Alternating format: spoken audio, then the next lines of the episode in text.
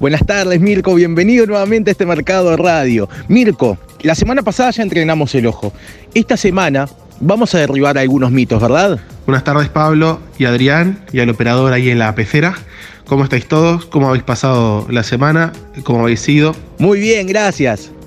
Entrando ya directamente en el tema, vamos a derribar mitos y una vez que imaginamos o tenemos la composición en la mente de cómo debería ser la foto, sobre todo la foto de paisaje, que es la que se estudia antes, se va antes, se ve la puesta de sol, uno hace como un trabajo de campo con la fotografía de paisaje. Bueno, Mirko, entrando en tema, ¿cuál es el mito más grande en fotografía de paisaje?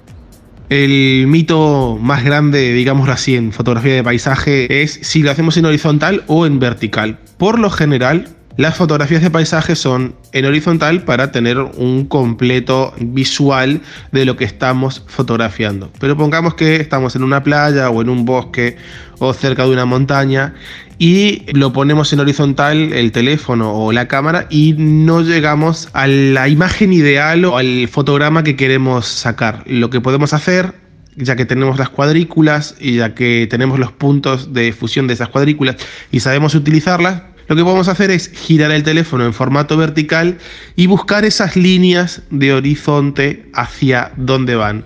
Una forma muy fácil, por ejemplo, si estamos en un bosque y ponemos el teléfono en formato vertical, sería seguir las líneas de los árboles. O si seguimos en el bosque, si nos acostamos en el pasto o en la pinocha y levantamos el teléfono y lo ponemos en vertical, podemos seguir las líneas de los pinos hacia el cielo.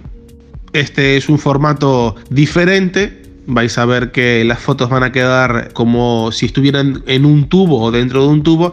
No significa que el formato horizontal esté mal. La semana que viene, el viernes que viene, veremos el, formato horizontal y todas sus aplicaciones, que tiene muchas más que el formato vertical. Pero si bien no tengáis miedo en girar el teléfono y probar en angular el teléfono o la cámara 10 grados hacia arriba o 10 grados hacia abajo hasta que lleguemos a través de las líneas de corte o la cuadrícula hacia la foto que estamos logrando. Una vez que, tenemos la foto o una vez que, que ya tenemos más o menos el panorama de lo que queremos, en la cámara o en el teléfono, lo que hacemos es con el dedo ajustamos donde queremos que haga foco, eh, si es en el teléfono, en la pantalla, si es en la máquina de fotos, depende qué usuario estemos usando, pero bueno, el, formato de foco. Si vamos al teléfono móvil, que es mucho más fácil, una vez que lo tengamos encuadrado, eh, hacemos el foco donde queremos, repetimos la toma dos o tres veces y lo que podemos hacer es ir cambiando el foco de arriba hacia abajo para poder después unir las fotos y que nos quede de tres fotos una sola foto.